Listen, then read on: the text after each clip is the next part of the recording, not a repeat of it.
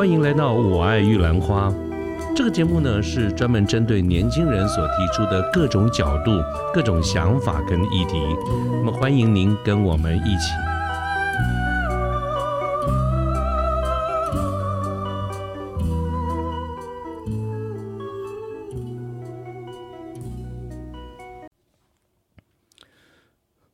各位好，我是卢天记。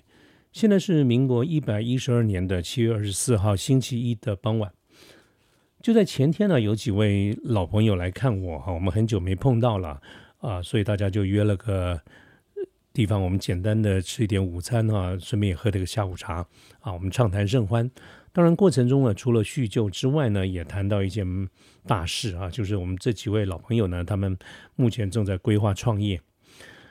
所以，如果我们用更精准一点的话来说的话，应该是这个创业已经是一个现在进行式了，已经开始了。当然，还在非常早期的一个阶段哈，但它确实是开始了。所以，我们那天的聊天过程中呢，他们也就顺带的 update 了一下最新的这个状状况、最新的一个进度。那当然也承蒙他们几位能够看得起哈，呃，他们也寻求了。一些我的看法跟一些建议，那我想我们今天的这个节目呢，我就想来跟大家分享一下，谈谈这件事情。当然，在这个地方呢，我先跟各位的线上的这个朋友简单回顾一下我个人过去的一些小小的这个经历啊。跟我比较熟识的朋友，当然应该都知道了哈，但是我相信也有可能有部分新认识的朋友就比较没有那么清楚，是吧？所以我先简单的聊一下。那就是说，我除了我个人的目前的本业是做软体业之外呢，我我过去也创过业、募过资哈，当然有成功也有失败的这个经验啊，这个不必讳言啊，所以我很自然有了这些经历之后呢，你知道人呢就有那种习惯哈，就很自然就免不了就会倚老卖老啦，有时候自我碰轰一下，我常常就会忍不住对别人呢就是指手画脚、说三道四一番啊，这这真的是不好的习惯哈，应该要改。再加上呢，在过去十年也正好十年啊，正好十年。过去这个十年的时间里面，我跟我们中部某国立大学的育成中心啊，这个也因缘际会的有过很长时间的一段的合作，而我们也辅导过很多真正在业界里面的创业团队。那这些团队呢，呃，事后事后来看的话，就是有成功的存活下来的，但是更多的。团队是一段时间以后就不了了之的，我想这个并不意外啊。其实因为创业的这个存活率其实很低，失败率很高，我们大家都清楚。所以我是有一种感觉哈，就作为一个创业的顾问呐，我们经历久了，看多了，我不见得能够知道或者我能够保证如何能够让一个团团队成功哈。这个我想没有人能够打包票这件事情。但是当我们看到一个有失败倾向的团队，这个可是有很高的一个几率，我们是看得出来，是闻得出来的。好，好，那这个刚刚简单介绍一下，我们继续回到我们刚才谈那个主题哈，就是呃这几位朋友他们形成了一个创业团队。我们回到这个话题，其实就在我们前天碰面的前前几天啊，他们这个团队呢正在开始做一件事情，就是发问卷做实调。那我呢，也就是因为刚好填到这个问卷呢，我就忍不住又又又发挥了那种爱挑剔人家毛病的那个臭本性哦，就开始炮轰起来。所以这个也才间接了就引发了这个前天的这个聚会啊。其实导因是这样子的哈。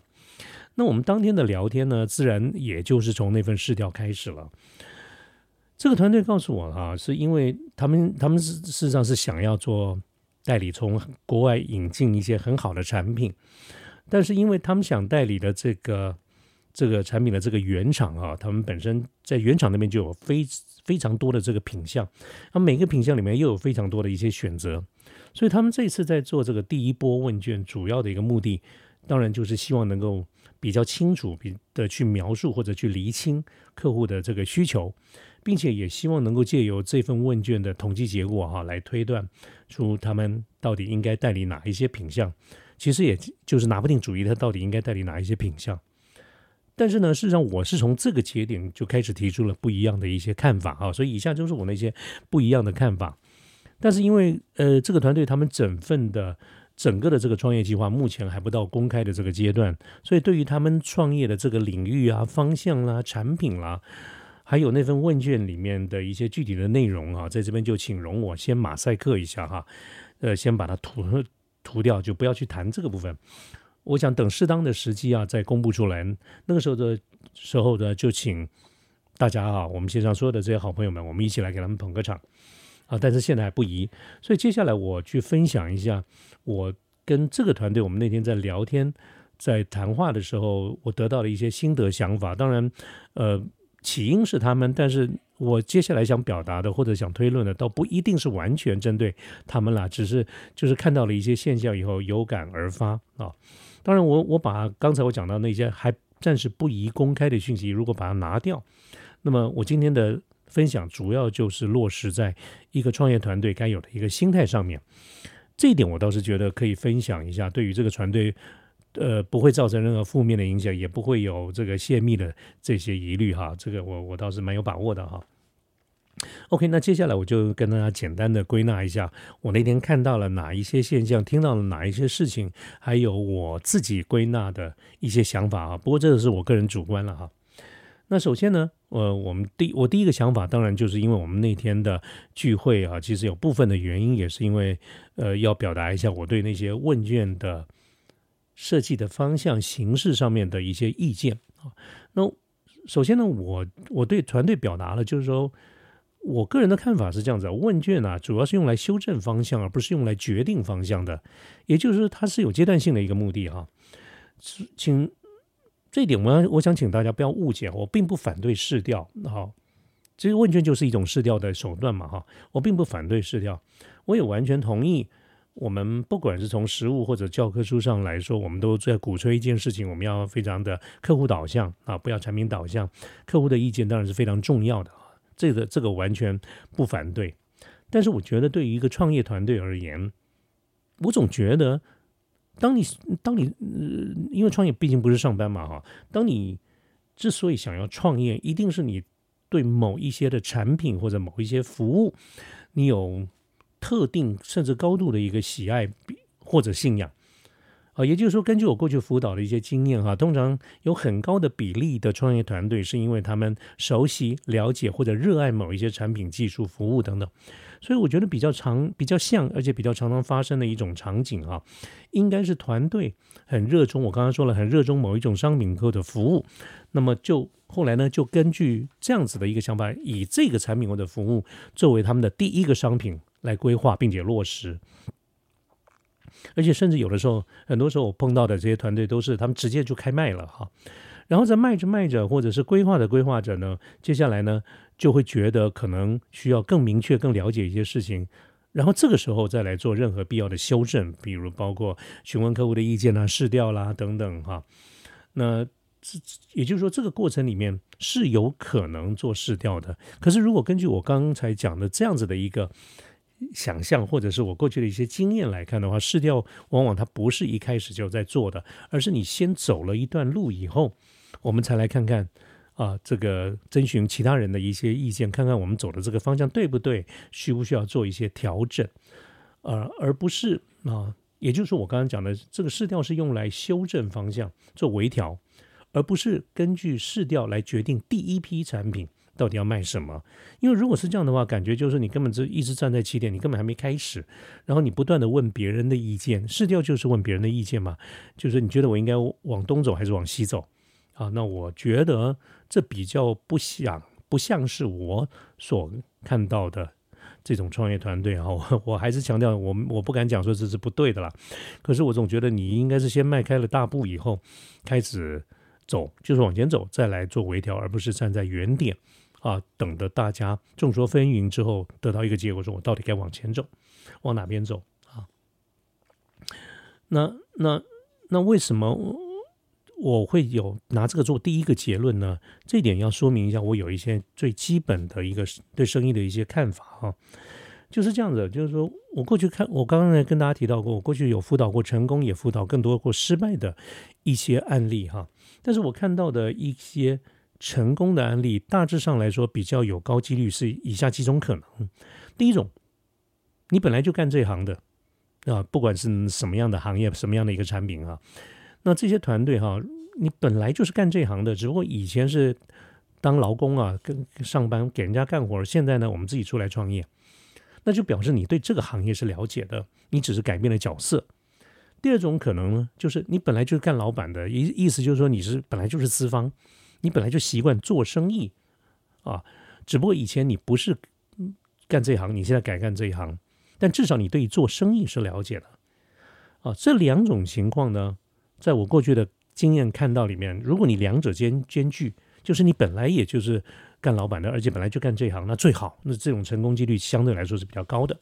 但是至少呢。如果不能的话，至少也得有一个嘛，是因为这两件事情都是不容易的，他在心态上都不容易转变。就是说，你你干惯干惯员工的哈，你在干老板这个心态上做法上有很多需要改变。第二个啊，不同的行业、不同的领域，隔行本来就如隔山啊，所以有很大的障碍要障碍要跨越，也不容易啊。所以两者兼顾当然最好，但至少要有一个。但是那天呢，我就跟我这几个好朋友来聊了一下。我有一个很强烈的感觉，就是他们现在两个都不是，因为本来这几这几位好朋友本来就上班的嘛，啊，当然是因为想想要，所以来创业，这个很值得鼓励。但是呢，不管怎么说，他们对于如何做老板跟如何做员工，其实是呃呃是这是两回事啊。但是他们对于做老板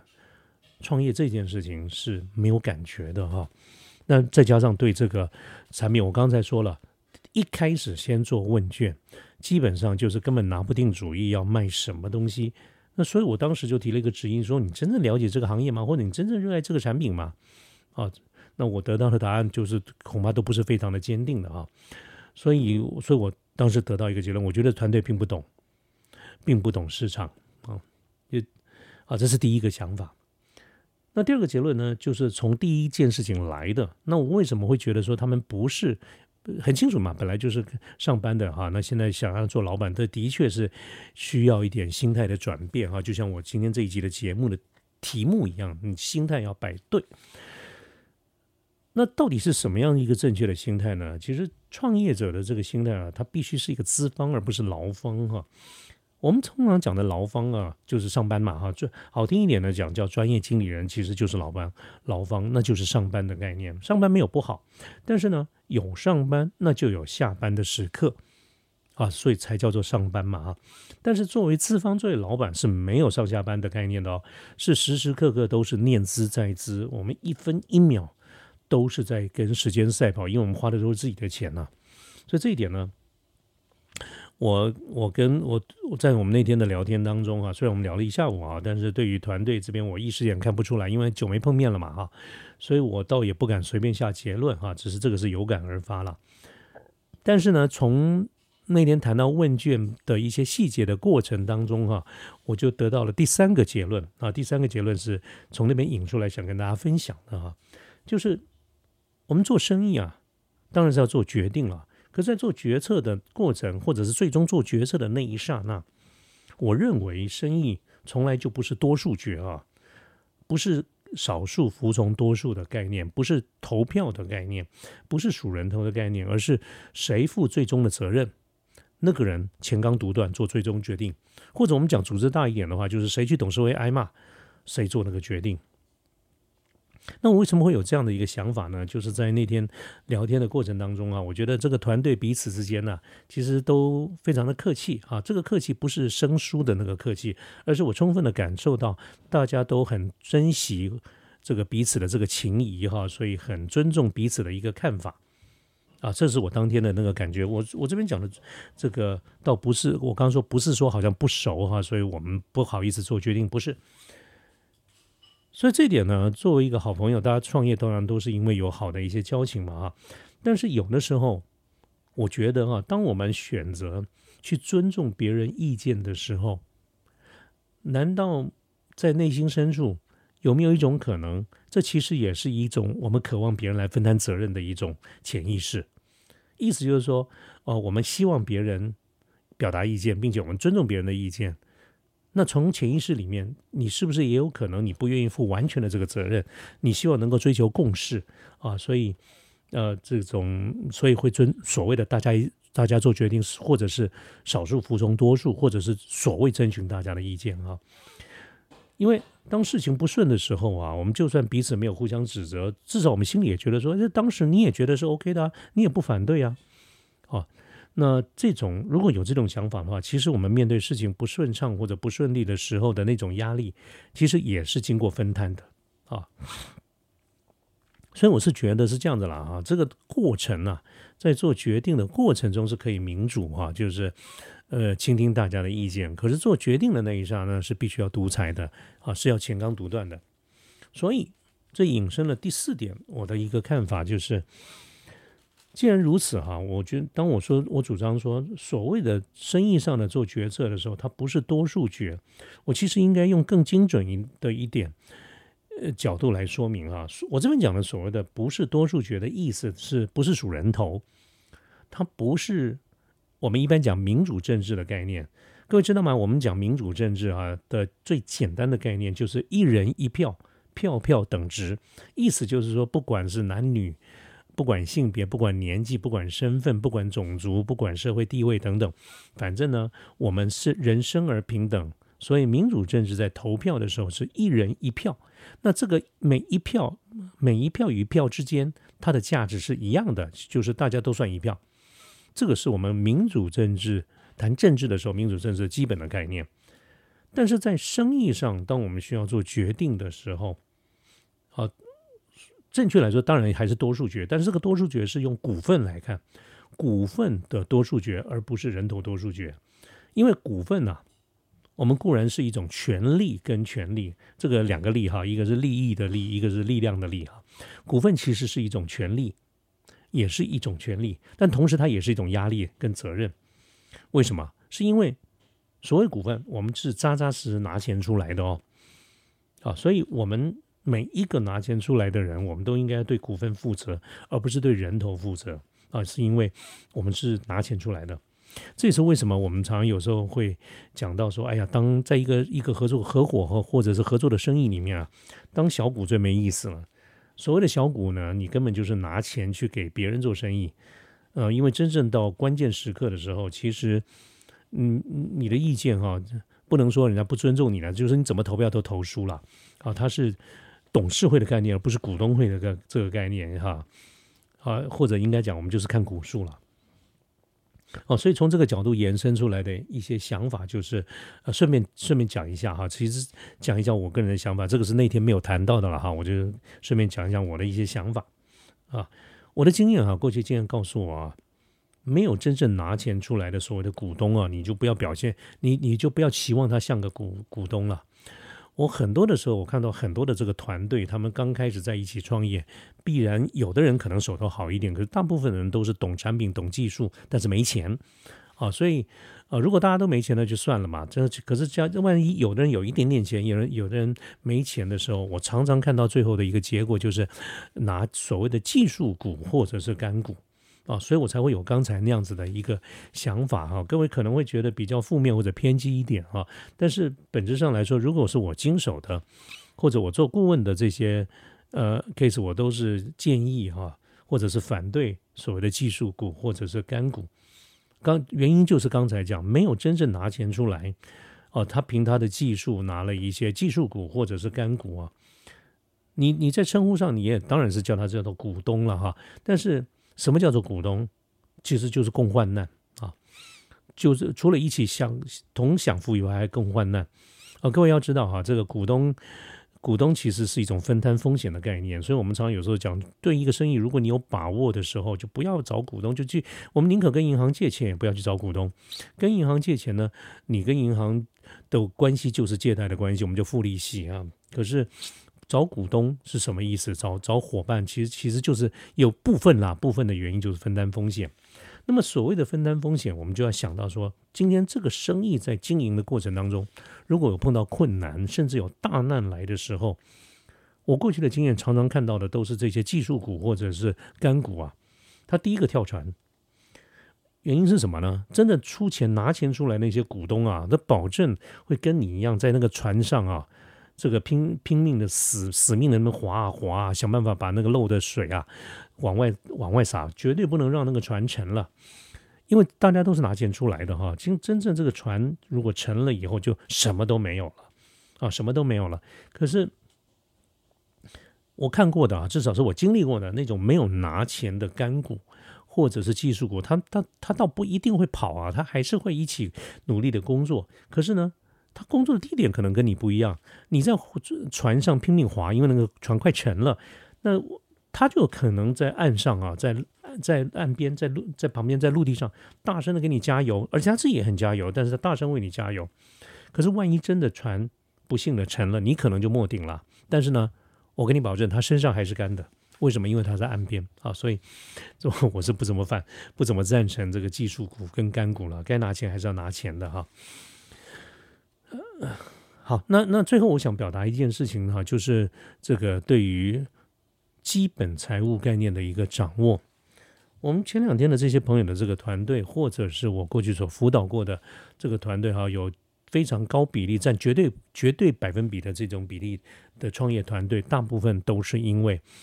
呃，对技术、对产品的熟悉，那少部分是因为对市场熟悉。可是我普遍看到有一个现象，就是大家对于财务这件事情，哈，都表现的十分的陌生啊，一甚至来说，很多团队是一点概念都没有。当然，我并不是过分的去强调财务，而是说这种创业团队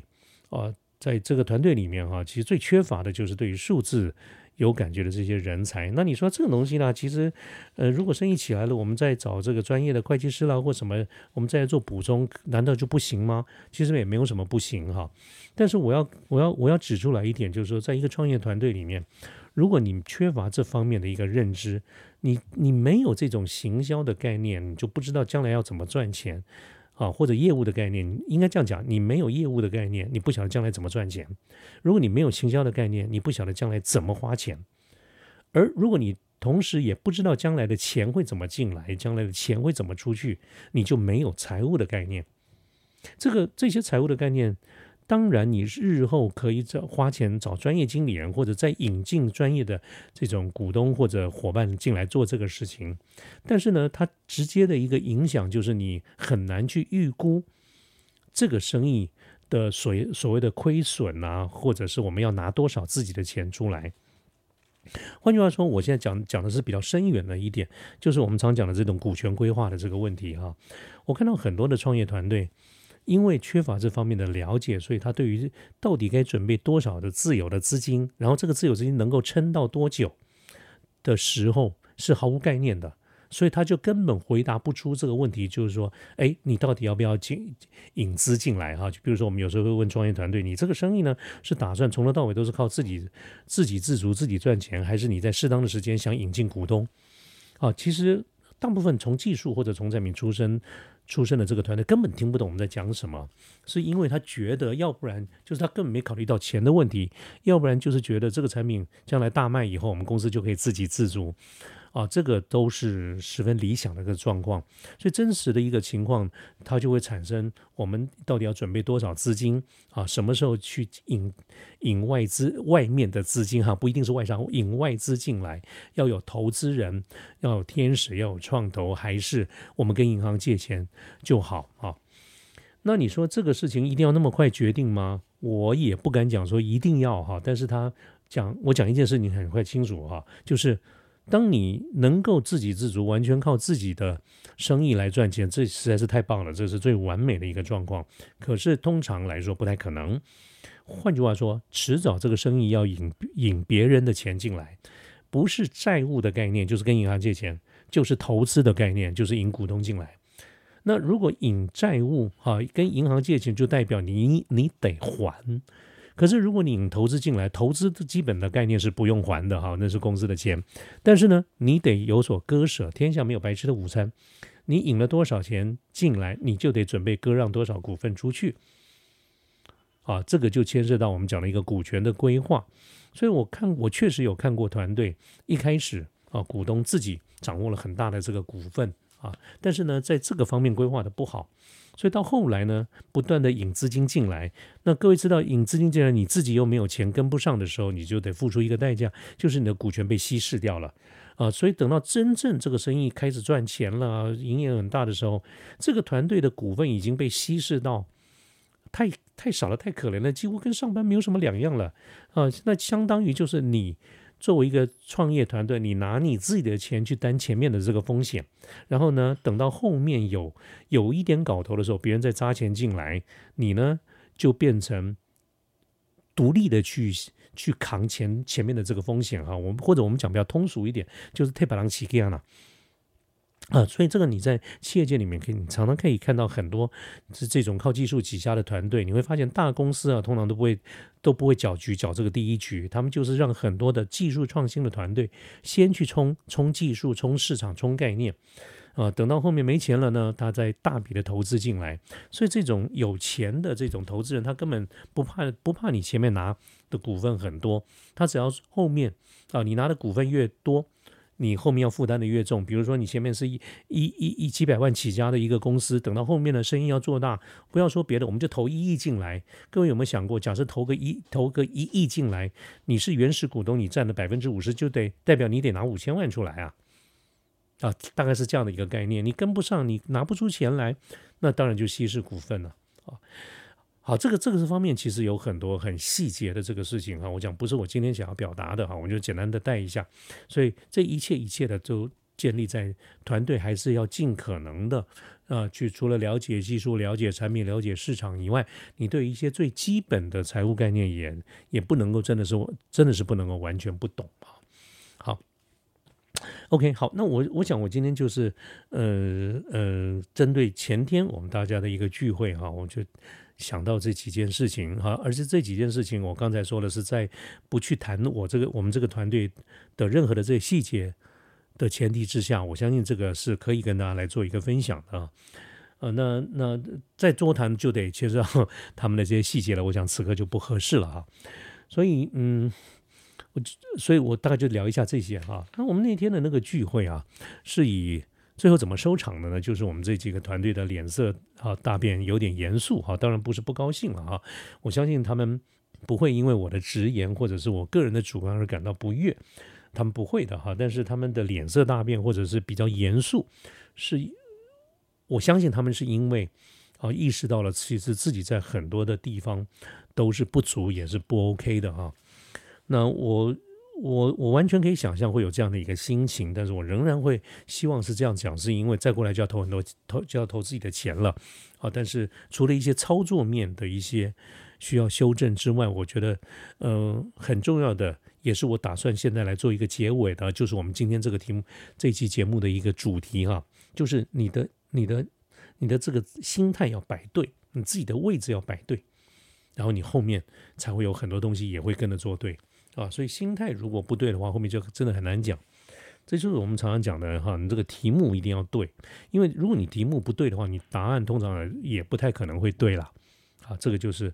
我今天是有感而发哈，针对我们前天的这些聊天哈，抓了一些小一些地方，一些个人的主观，跟大家来做一个分享啊。那我们今天的这个节目就到这边啊。好，那谢谢大家了哈，这个拜拜。